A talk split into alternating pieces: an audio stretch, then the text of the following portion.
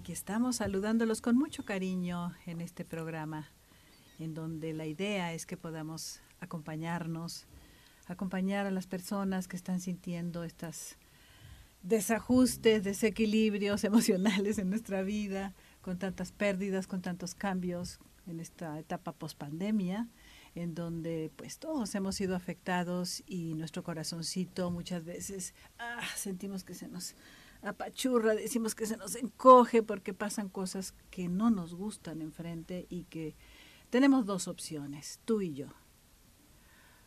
Las rechazamos, no las aceptamos, peleamos contra los cambios y las pérdidas y por lo tanto el resultado es el sufrimiento humano.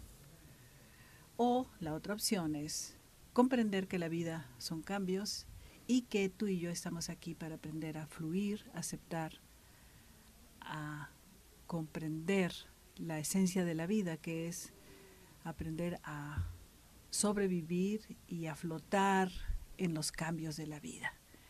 Estamos aquí muy filosóficas el día de hoy. Voy a presentarles a mi queridísima compañera, tanatóloga Laurita Salas, Laurita Susana, que está conmigo acompañándonos y que tenemos una plática muy interesante que compartir el día de hoy. ¿Cómo estás, Laurita Susana? Bien, doctora, gracias. Un gusto estar aquí nuevamente. Este, como dice usted, reconociendo que el día a día nos lleva a vivir experiencias que a veces ni siquiera reconocemos emocionalmente cómo las estamos viviendo. Pero aquí estamos pospandemia. pospandemia y previo a nuestro regreso a la luz. Así es. Nuestro regreso a la luz Laurita y yo sabemos, y en la asociación, y nuestros dolientes y voluntarios y gente que nos escucha, saben que para nosotros en esta asociación el hablar de la muerte es una palabra, a mí personalmente siempre digo, no me gusta.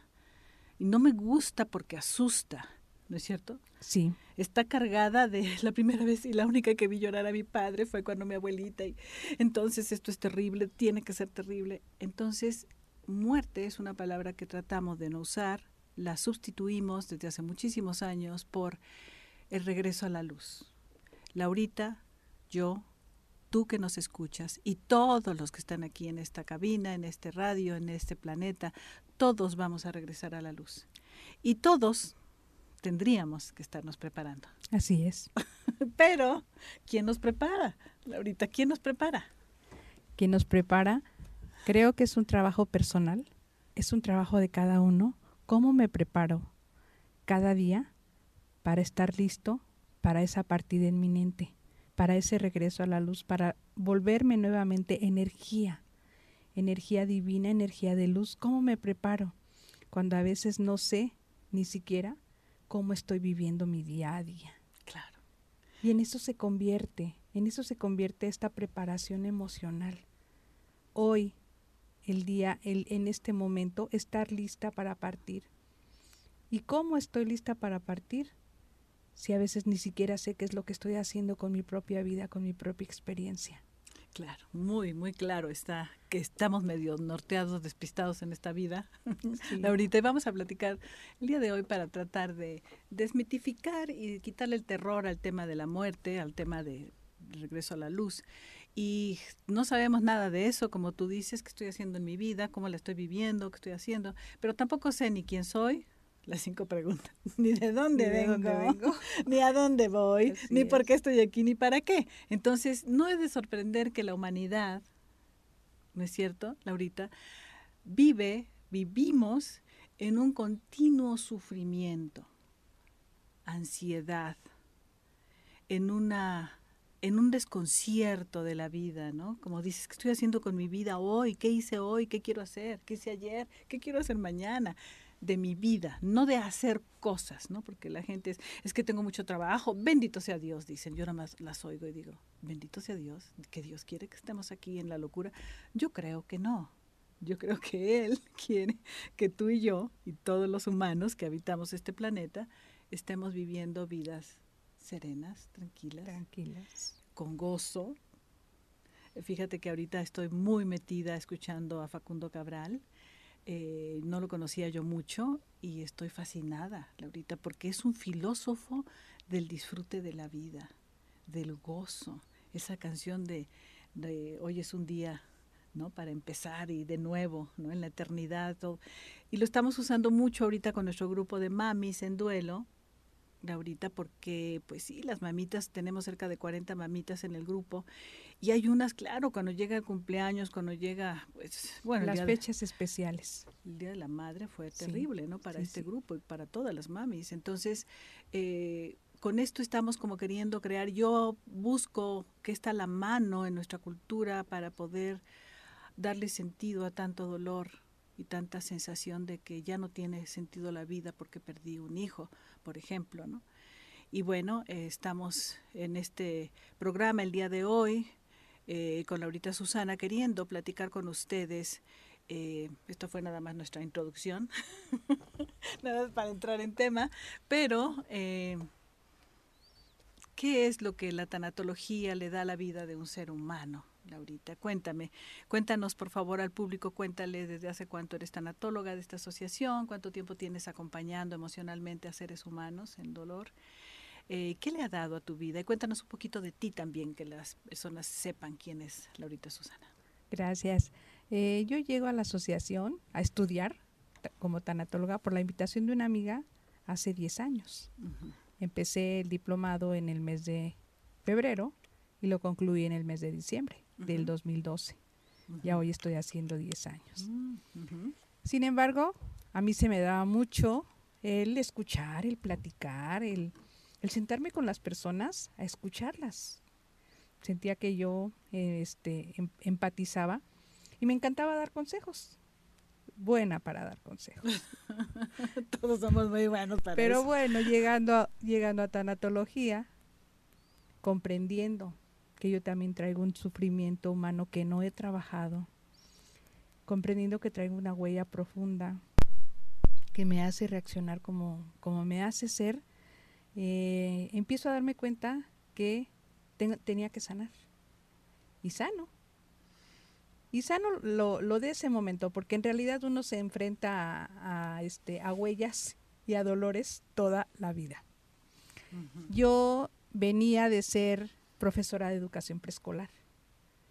Trabajé como en ese rubro 35 años. Wow, muchísimos, claro, toda una vida. Toda una vida de experiencias, de aprendizajes, de dolores, de sufrimientos, porque vive uno la vida de sus alumnos, de sus familias, eh, de la comunidad, de las compañeras.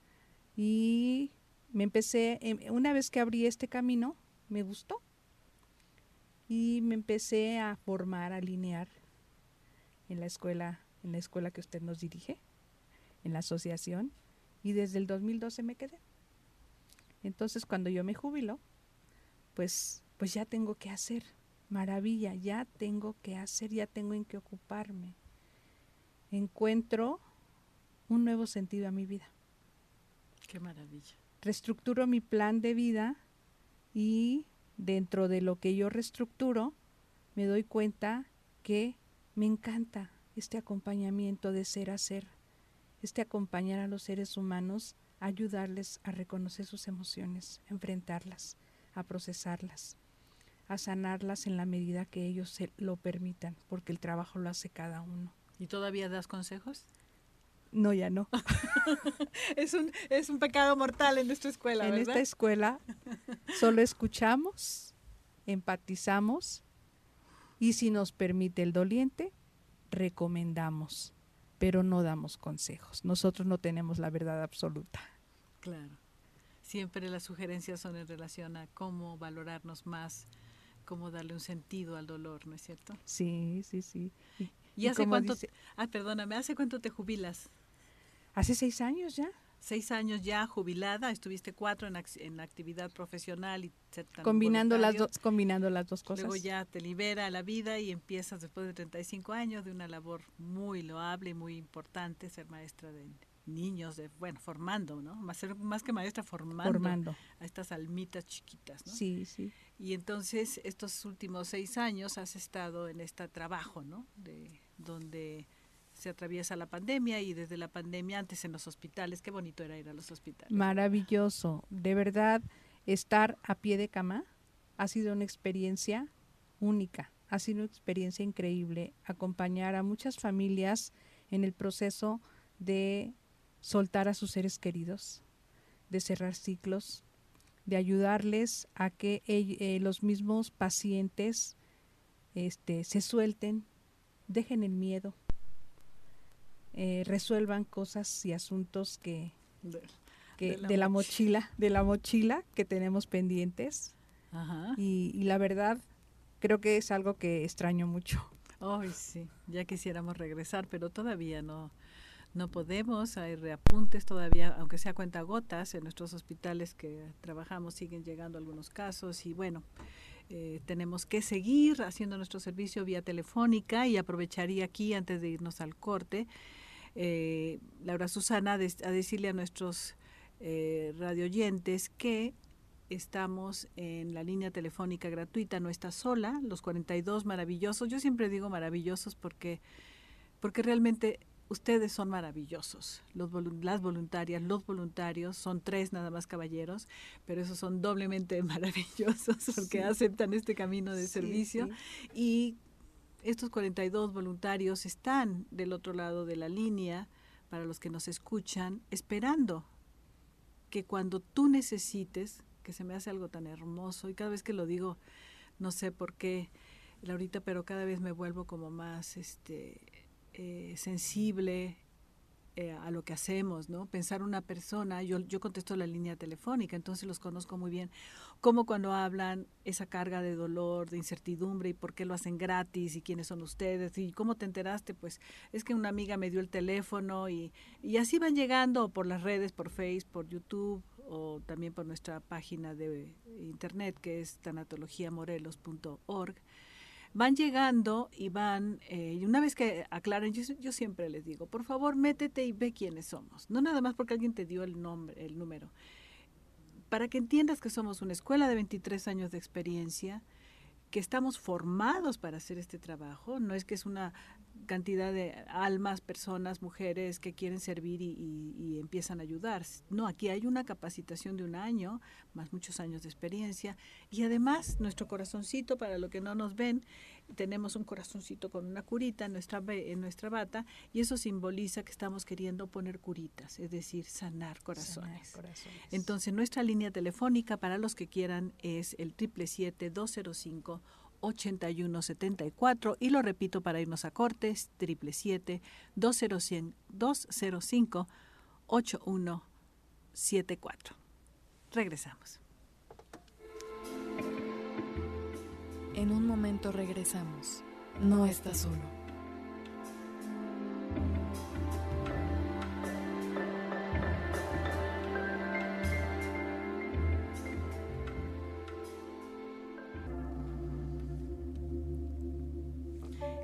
Regresamos a esta plática de qué sirve la tanatología en la vida de un ser humano, el dedicarse como en tu casa en tu caso, Laurita, a, a prepararte y a dedicarte por 10 años a esta, a esta función. ¿Qué le ha dado a tu vida? Cuéntanos, por ejemplo, todos los seres humanos tenemos que enfrentar la partida de nuestros seres queridos, ¿no es cierto? No porque somos tanatólogos no nos vamos a ir al viaje o los nuestros, no, todos. Entonces, ¿cómo vive un tanatólogo la experiencia de la pérdida de sus seres queridos?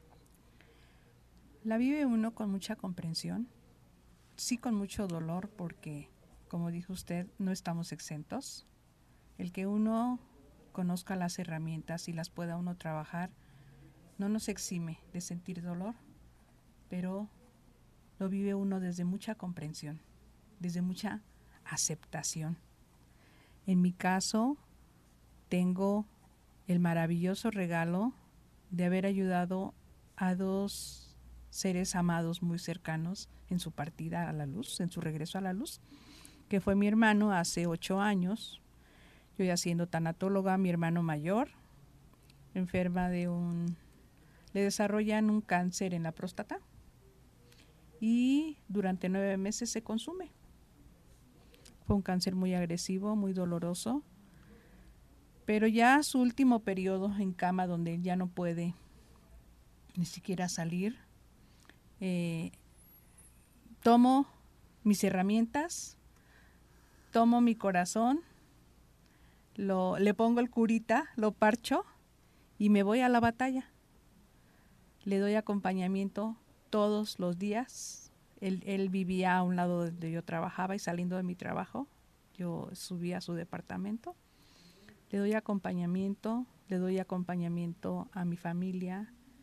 Hacemos un círculo de despedida con él, todavía él consciente, que para mí fue una experiencia maravillosa, increíble, donde él me dice, con la poca voz que todavía le queda, que ese regalo en la vida tiene con qué agradecerlo y que se puede y que se va contento, que se va tranquilo. Estoy con él cuando empieza a ver alrededor las almas guía que vienen por él. Ay, qué hermoso. No, no fue un regalo maravilloso, doctora, maravilloso. Y ¿Quién vino a recogerlo? Cuéntanos. Este vino mi papá. Ajá. Vino mi papá y con mi papá vinieron otras personas, pero él solamente identificaba a mi papá. Pero días previos hubo un día en que dijo, todavía no, que se vayan. Y mi mamá, con, mi mamá hacía guardia ahí junto a él, ¿no? Y le, y le dice, ¿que se vayan quién, hijo? Dice, los que vinieron por mí, todavía no. ¿Cuántos días antes? Como cinco días antes. Sí, así pasa, ¿no? Varios días. Él antes. cumplía 60 años el 21 de febrero, mi madre cumplía años el 5 de febrero y le dio el regalo todavía de no partir ni en el día de su cumpleaños de mi madre ni en el día del cumpleaños de él. Él se va el 9 de febrero, pero ese día cumplía 25 años su hijo menor. Entonces sí, fue, fueron muchas coincidencias, fue un regalo enorme, mucho dolor, eh, mucha fortaleza, con todas las herramientas, repito, trabajé, trabajé ampliamente. Puedo decir con toda la seguridad que mi hermano se fue a la luz directo. Y después viene otra experiencia, la partida de mi madre hace dos años. Ah, ok. Muy bien, hace dos años. ¿Y cómo fue la partida de tu mami? ¿Cómo una tanatóloga, una hija tanatóloga puede acompañar a una madre en ese proceso? También fue, ella este, era diabética hipertensa y justo el día de su cumpleaños número 86, el 5 de febrero, terminamos el, el festejo en urgencias en el IMSS, porque mi mamá se puso mal. Perdió el conocimiento y, llegamos a, a, a- al IMSS. Desde ese día del 5 de febrero hasta el 23 que ella regresó a la luz, fue, fueron todos estos días, creo que 18, 19, de, de una agonía, pero fue de empezar a preparar yo a mis hermanos. Yo ya sabía que mi mamá ya se iba. Yo la vi en una reunioncita que tuvimos en noviembre y yo la, cuando yo la vi sentada a la mesa, dije, mi mamá ya se está despidiendo, mi mamá ya se va. ¿Y estaba mal? ¿Estaba malita en ese No, momento? Pero no. percibías. yo percibí y en la conversación que tuvimos, yo me di cuenta que ella ya se estaba preparando, ¿Se estaba despidiendo? se estaba despidiendo. Entonces, sí, esos días que, que estuvimos haciendo guardia en el IMSS, que fueron días muy difíciles, porque quien, quien tiene enfermitos y, y vamos a la salud pública, IMSS o ISTE, sabemos que es, que es un, Experiencia. Una experiencia muy difícil. muy fuerte, muy difícil, muy cansada, muy tormentosa, con mucha paciencia. Pero hay que armarse de eso, de Es paciencia. un, es un examen de vida, ¿no es cierto? Sí, Es un examen, primero tener un familiar enfermo, es un examen. Ya la vida nos está diciendo a, a trabajar, ¿no? ¿A trabajar qué? El amor, la expresión, el acompañamiento, el, la compasión, el decir las cosas que no hemos dicho, todo lo que tenemos que hacer. Luego, llegar a un hospital es otro examen, sí, porque tenemos que armarnos, como dices, de paciencia, de tolerancia, de comprensión, sí, que los hospitales hacen lo que pueden, sí. nada más lo que pueden, pero no lo que nosotros quisiéramos. Exacto, y ese tema a mí me tocó hablarlo muchas veces con los dolientes a pie de cama, donde yo les decía, los doctores hacen lo que ellos saben. Entonces, usted no sienta que no están haciendo su trabajo. Usted quisiera que hicieran más, pero el cuerpo de las personas ya no responde. entenderlo, eso lo viví en carne propia en ese momento. Porque eso dificulta aún más, ¿no es cierto? Ahorita el saber que mi mamá está mal o mi ser querido está mal, yo quisiera que lo hicieran todo rápido, los estudios, los médicos, todo el mundo, las enfermeras fueran muy eficientes. Y resulta que el examen, yo digo, ahora, eh, después de estar acompañando ahorita por dos meses y medio a una doliente en el hospital, eh, a la mami, eh, ella cuadripléjica y sin funcionamiento, me di cuenta de de, ese, de esa, ya sabemos que es difícil, pero dos meses y medio en esa rutina en donde hay tanta frustración y tanta molestia por parte del familiar, en este caso porque el enfermito pues ahí no se daba cuenta. Me di cuenta y tomé conciencia y ella acaba de regresar a la luz antier. Eh, y me doy cuenta cómo la vida en esta perfección que ahora podemos entender nos da exámenes y, claro, la enfermedad propia, la enfermedad de un ser querido, pero el estar en el hospital es un examen extraordinario. Porque lejos de a veces sentir que estamos pudiendo ayudar a nuestro ser querido, eh, se, se, siente toda esta impotencia y entonces el examen es doble. Eh, y yo le decía a Doña Cruz, la mamá de Aida, que acaba de regresar a la luz después de dos meses y medio en el hospital, le decía, ya se graduó usted, doña Cruz. Ya usted está graduada en paciencia, en tolerancia, porque ella era tan tolerante. Y, finalmente le dije, ya usted hizo la tarea, no nada más acompañó a su hija durante un año completo, sino que en estas estadías en el hospital usted pudo desarrollar mucho más cosas y que su hija, aunque no estaba consciente, sabía y, y del otro lado revisamos nuestra vida y vemos cómo ella va a estar satisfecha de que usted día y noche, a veces no dormía más que dos, tres horas en la noche, ya sabe, sentada, bueno, unas, es de verdad es un examen muy fuerte y para... Eh, no, en, no desde la perspectiva del juicio y la condena, sino de la comprensión que tenemos que trabajar en esta vida, es eh, ese, esos eh, 19 días que dices que estuviste junto a tu mamita en el hospital, seguramente hubo momentos de mucha desesperación, aparte de la situación de salud de ella, ¿no? Sí. Y pasaste el examen, sientes que pudiste pasarlo porque eso es algo sí, importante. Yo recuerdo a pie de cama, la tomaba del brazo, las, le, le acariciaba los brazos, le acariciaba el rostro y le pedía, le pedía, mamita, suéltate, no tengas miedo, mamá, ¿a dónde vas? Vas a estar bien. Vete a la luz, sin culpa, sin miedo, nosotros aquí estamos. Nos va a doler, pero vamos a estar bien. Pero tú ya mereces descansar. Te has ganado ese descanso, madre. Te has ganado estar en paz. Te has ganado estar junto a los que te esperan. Porque también me tocó estar la noche cuando vinieron las almas guía que se la que la iban a acompañar, que fueron su mamá y su papá. Llegaron los dos. Llegaron los dos. Mi mamá tenía ya cinco días sin habla sin probar alimento, ya, ya, ya de verdad era una situación muy, muy deteriorada y entonces de la nada empezó a hablarle a su mamá y a su mm. papá. ¿Y qué les decía? Les decía a su papá que ya por favor se la llevara y que terminara con este sufrimiento, que ella ya, ya se quería ir. Mi abuelo se llamaba Jesús. Cuando ella empieza a nombrar Jesús y empieza a gritarle a su mamá, yo dije, por supuesto, son su mamá y su papá. Y toda esa noche mi mamá les habló, bueno, gritó. En la madrugada, cuando el cambio de, enfermeras, viene una, una enfermera de otra, de otra zona y cuando se acerca y, la, y oye, me dice, ¿es la abuelita que estuvo hablando toda la noche? Le dije, sí. Todo el piso la, la escuchó. Ella ya se quería ir y eso fue la noche de de miércoles a jueves, ella regresa a la luz el domingo. Y específicamente, así como dice usted, cuando ella regresa a la luz, de, con toda la conciencia, lo único que yo dije fue, mi madre acaba de presentar su examen final. Le costó trabajo, se atoró un poquito, pero el examen final de vida lo acaba de presentar y se acaba de liberar. Claro. Lo aprobó. Claro ya cuando logramos salir del cuerpo, ¿no? El alma, que es lo que realmente somos.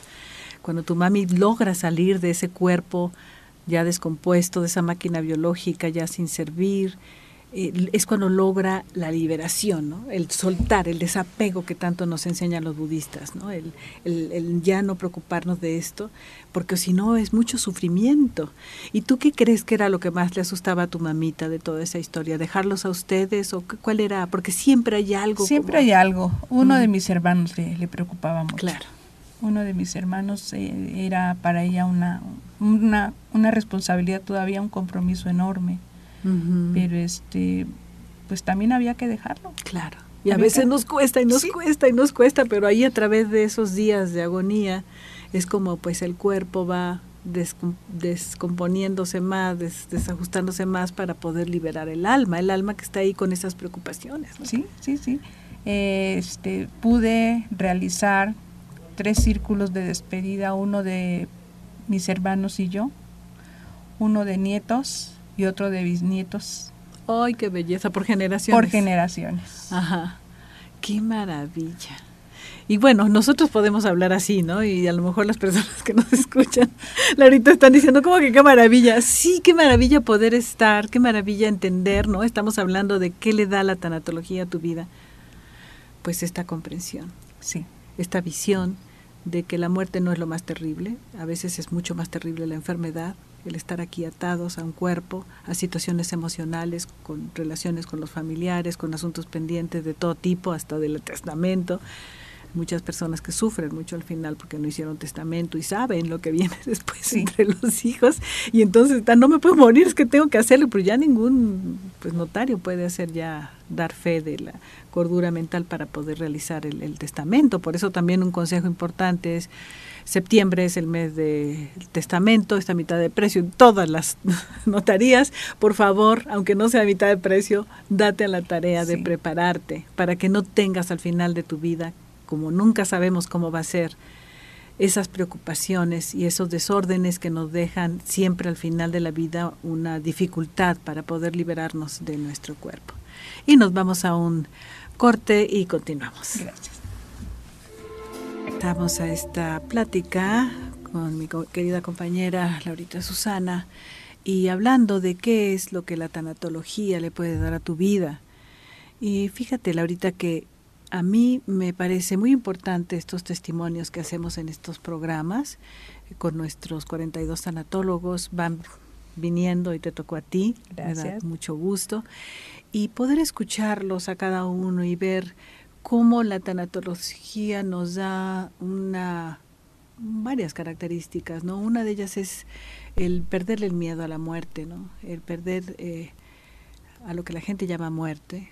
Y cuando yo digo perderle, perderle el miedo al regreso a la luz, suena contradictorio, porque el regreso a la luz es una cosa maravillosa, como dicen todos los que han muerto y regresado experiencias de casi muerte, toda una literatura en internet, en YouTube, bueno, por todos lados hay foros de gente que ha tenido la experiencia, pero son millones y millones en todo el mundo.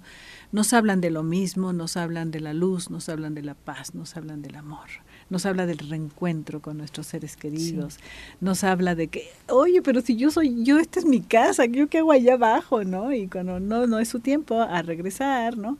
Entonces, todos esos testimonios eh, más todas las investigaciones modernas que son impresionantes. Hay gente muy valiente investigando este tema de lo que es eh, esto que la gente llama muerte. Nuestra maestra, la doctora Kubler-Ross, ¿no? en su libro de La muerte, un nuevo amanecer, es eh, maravilloso los testimonios que da eh, y ella misma experimentando una serie de, de vivencias para poder conocer que hay del otro lado, más todos los moribundos que ella acompañó durante sus 25 años de, ella nunca habló de tanatología, pero ella estaba al pie de las camas en los hospitales. Eh, entonces, eh, ella también es una fuente de inspiración. Quien quiera entender un poco de esto, hay que leer su vida, que se llama La Rueda de la Vida. La Rueda de la Vida. Ahí entiende uno lo que es la tanatología, aunque ella nunca dijo la palabra. Ella hablaba de la muerte y los moribundos. claro y sobre lo que es el amor incondicional, ¿no? Sí, y lo que es el encuentro humano, este, de ser a ser, de alma a alma, que es lo que nosotros heredamos de ella, lo que nosotros tomamos de su sabiduría para poder desarrollar esta escuela. Somos una escuela de tanatología kubleriana, porque ella nos dejó en sus 26 libros el ejemplo del amor incondicional, ¿no? de la entrega absoluta, de la escucha amorosa, del no juicio, y eso es lo que nosotros hemos aprendido a hacer gracias a su ejemplo. Y entonces, pues en este programa, hablando de qué es lo que la tanatología le da a, nuestra vida, cómo es que un, una tanatóloga como tú, ahorita podemos eh, vivir la vida desde otro lugar, desde otra comprensión. Nos has comentado en relación al sentido a tu jubilación a través del servicio, en cuanto a cómo pudiste acompañar a tu hermano y a tu mamita con una manera de hacer algo, ¿no? Porque la gente dice, no puedo hacer nada y están llorando a pie de la cama. Entonces, estos círculos de amor, yo creo que me gustaría que a lo mejor habláramos un poquito, porque a lo mejor círculo de amor y agradecimiento y despedida queda así como que, ¿qué es eso, no? ¿Cómo se hace? Es, ¿Cómo es que tú hiciste con, con tu mami en esas tres generaciones que nos estabas contando? Se me hace hermosísimo, ¿no? Y, y con tu hermano, ¿cómo, para que las personas que nos escuchen puedan hacer esto si un día les toca ese regalo de estar junto a sus seres sí, queridos. Es, es una experiencia única, es un regalo increíble. Ayuda mucho a que la persona que se va se vaya tranquilo y los que nos quedamos nos quedemos en paz. Es este, pues es formar un, un círculo con las personas que estamos alrededor de, de, ese ser que está empezando a dejar el cuerpo, tomados de la mano. Eh, una persona, tomados de la mano, pero una persona toca donde empieza el círculo al, al enfermito. Tu hombro, su manita. Hombro, su manita, su pierna, lo que le la cabecita, lo que le podamos tocar. Y tomados de la mano todos los demás hasta que el último del círculo nuevamente lo toma. Y entonces es como un círculo de energía, ¿no? Exacto, es un círculo de energía. Sí se dan algunas previas indicaciones, y este, aclarándoles a las personas que vamos a participar que es un momento único y sagrado en donde no vamos a hablar de reclamos, vamos a hablar de amor, vamos a hablar de agradecimiento, vamos a hablar de permiso para que ellos partan, en donde nosotros, con todo el dolor que tenemos, les damos permiso de partir y empieza el círculo, obviamente en, la, este, en el sentido de las manecillas, y cada, cada persona va dándole un mensaje a, esta, a este ser que está empezando a dejar el cuerpo hasta que concluimos. Una vez que concluimos, le agradecemos ya de manera general, le, decimos que tiene nuestro permiso para partir en el momento que él quiera, este, y que con amor siempre, siempre está presente en, en, nuestros corazones, en nuestros pensamientos. Y al final invitamos a los que participamos a darnos un abrazo de corazón a corazón.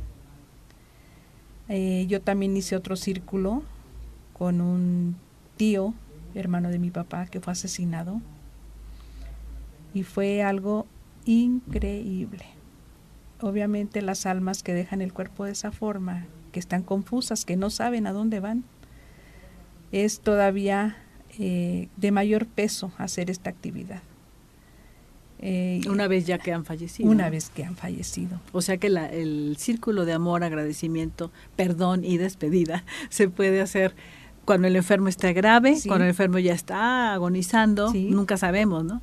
Y o cuando ya haya regresado a la luz, cuando ya haya salido de su cuerpo. Sí, en el caso de mi, de, de mi mamá estaba ya dejando el cuerpo, ya estaba en proceso y este cerramos el círculo. Al otro día todavía lo pude hacer con nietos y con bisnietos. Pero ahorita que estaba evocando esto, recuerdo el caso de ese tío mío que hace cuatro años fue asesinado a las puertas de su casa. Falleció en el trayecto al hospital. Y entonces, eh, una vez que nos entregan el cuerpo, eh, que eran las cuatro de la mañana, en el lugar donde íbamos a hacer la velación, habíamos diez personas, diez familiares. Ajá. Y entonces les pedí que por favor, por las condiciones en las que había fallecido mi tío, me acompañaran hacer un círculo de despedida para ayudarle a su alma a tomar su camino. Claro, que eso ya es la encaminar el alma, que Así es otra es. maravillosa les pedí técnica. porque les dije, la, el alma de él está confuso, no sabe que acaba de dejar el cuerpo y hay que encaminarle para que se dirija a donde tiene que estar, que es en la luz. Les voy a pedir de favor que me ayuden. Algo que a mí me, me significó mucho en ese, en ese círculo fue que dentro de esas 10 personas que estábamos había dos hermanos del fallecido, tíos míos, que están enemistados. No se dirigen la palabra.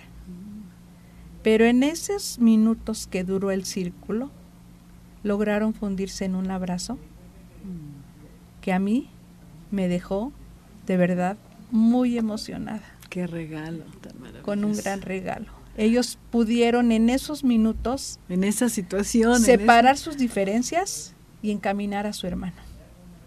Y darle permiso a su hermano, con todo el dolor, de partir. Mira, qué hermoso, qué hermoso, ¿no? Qué, bueno que podemos compartir esto con las personas que nos escuchan, que sepan que hay muchas técnicas y muchas maneras muy concretas, ¿no? De poder ayudar en esta visión de que la tanatología nos puede ayudar mucho en nuestra vida. Y nos vamos a un corte para regresar y cerrar este programa, Laurita. Pues se me pasó el tiempo muy rápido. Sí, Laurita. La verdad, sí. Tenemos que venir otra vez contigo, por favor, aquí a comentar, porque hoy hemos hablado de lo que es la tanatología en la vida de un ser humano, en tu caso, todo lo que te ha dado, y has hablado también de algo muy importante, que es el círculo de amor, de agradecimiento y despedida con un ser querido, y de cómo encaminar el alma cuando ya el cuerpo está vacío, decía nuestra maestra Kubler-Ross. Eh, y el alma está por ahí, está escuchando y viendo todo lo que pasa, de acuerdo a los que nos se van y regresan, nos dicen yo veía y escuchaba todo, ¿no? Entonces, eh, pues muchas herramientas, espero que las personas que nos escuchen, Laurita, puedan entender. Y esta parte de las visitas de los que vienen a llevarnos, nunca morimos solos, eh, esto también, lo decía nuestra maestra, ya hay mucha literatura y, bueno, mucho material que vamos a estar poniendo en nuestra página para poder a las personas interesadas en esto, aunque no sean tanatólogos, que puedan sacar provecho de, de todas estas técnicas, ¿no es cierto, Laurita? Sí, sí, sí, así es. Eh, hay muchísimo material, hay muchas, muchas herramientas para tratar de comprender y entender el proceso de dejar esta experiencia de vida, de dejar el cuerpo, de irnos a la luz, de irnos tranquilos, de irnos en paz. Claro, claro. Sí, y de poder eh, finalmente entender que esto no es este algo que, que simplemente pasa así eh, porque tiene que pasar, sino que puede pasar de una manera mucho más hermosa, mucho más llena de paz, mucho más llena de amor, con conocimiento, el conocimiento es la diferencia, ¿no? Y para las personas que estén interesadas en estudiar tanatología, como en el caso de Laurita, el teléfono de la asociación es el triple siete eh, cuatro nueve seis cero uno cero tres cuatro nueve seis cero uno cero eh, tres. Estamos eh, iniciando nuestro nuevo diplomado en el mes de julio, ya pronto, para las personas que quieran hacer esta transformación de vida con la tanatología. Así es. Muchísimas gracias. Ahorita tenemos que venir de nuevo. Tienes experiencias muy bellas que pueden ayudar a muchas personas a, a desmitificar el tema de la muerte. ¿De acuerdo? Entonces, gracias por estar aquí. Te invitamos de nuevo, ¿te parece? Gracias, un placer y un gusto como siempre, doctora. Gracias desde el corazón. gracias a ti. Muy bien, y vamos a cerrar nuestro programa hablando de la tanatología que nos da nuestra vida. Si les parece, como siempre, nos sentamos derechitos, vamos a relajarnos un poco, poniendo los pies bien sobre la tierra en conciencia, nuestras manos sobre nuestros muslos, si podemos hacia arriba mucho mejor, espalda derechita, y vamos a iniciar a tomar tres respiraciones profundas con nuestros ojitos cerrados.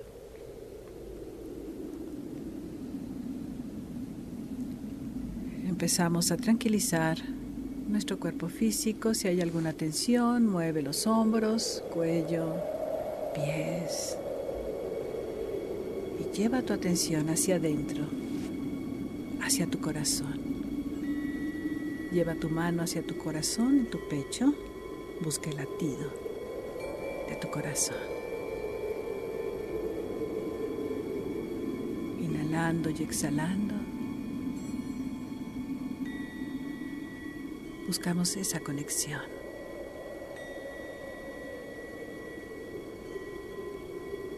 Ese espacio de paz.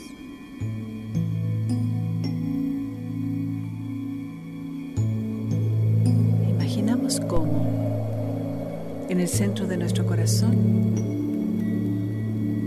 existe un espacio mágico.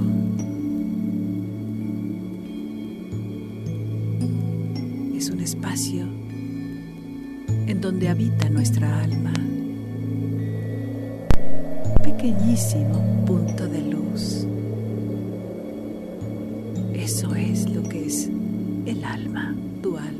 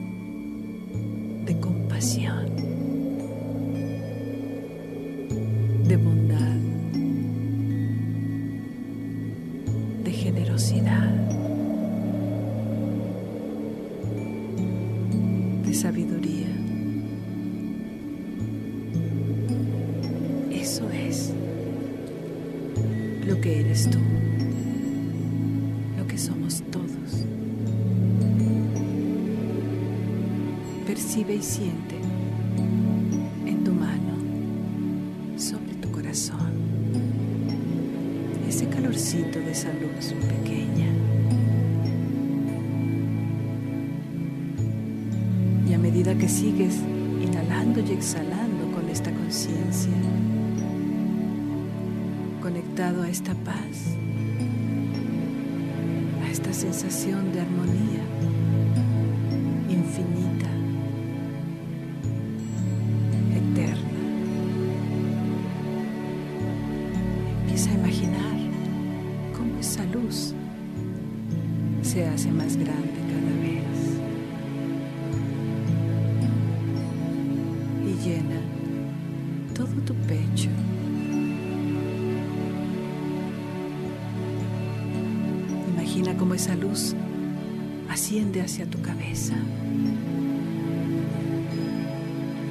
el centro de tu cerebro está una maravillosa glándula. Y esa luz llega y se deposita ahí también. Tu glándula pineal. Siente cómo esa luz llena todo tu cerebro, cada neurona es iluminada por esa luz de tu corazón,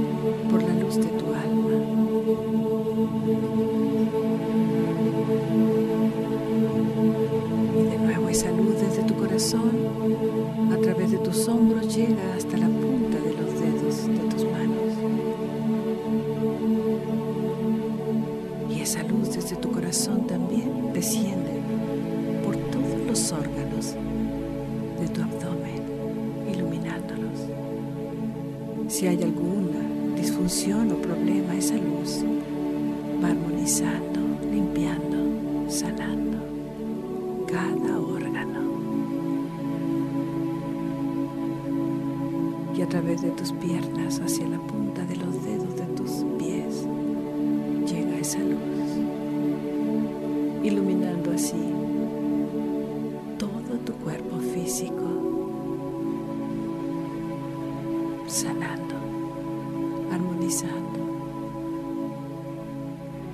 recordándote que en el momento que tú quieras, cualquier momento en que necesites paz, fortaleza, por las pérdidas de la vida, por las dificultades que pasan allá afuera, puedes ingresar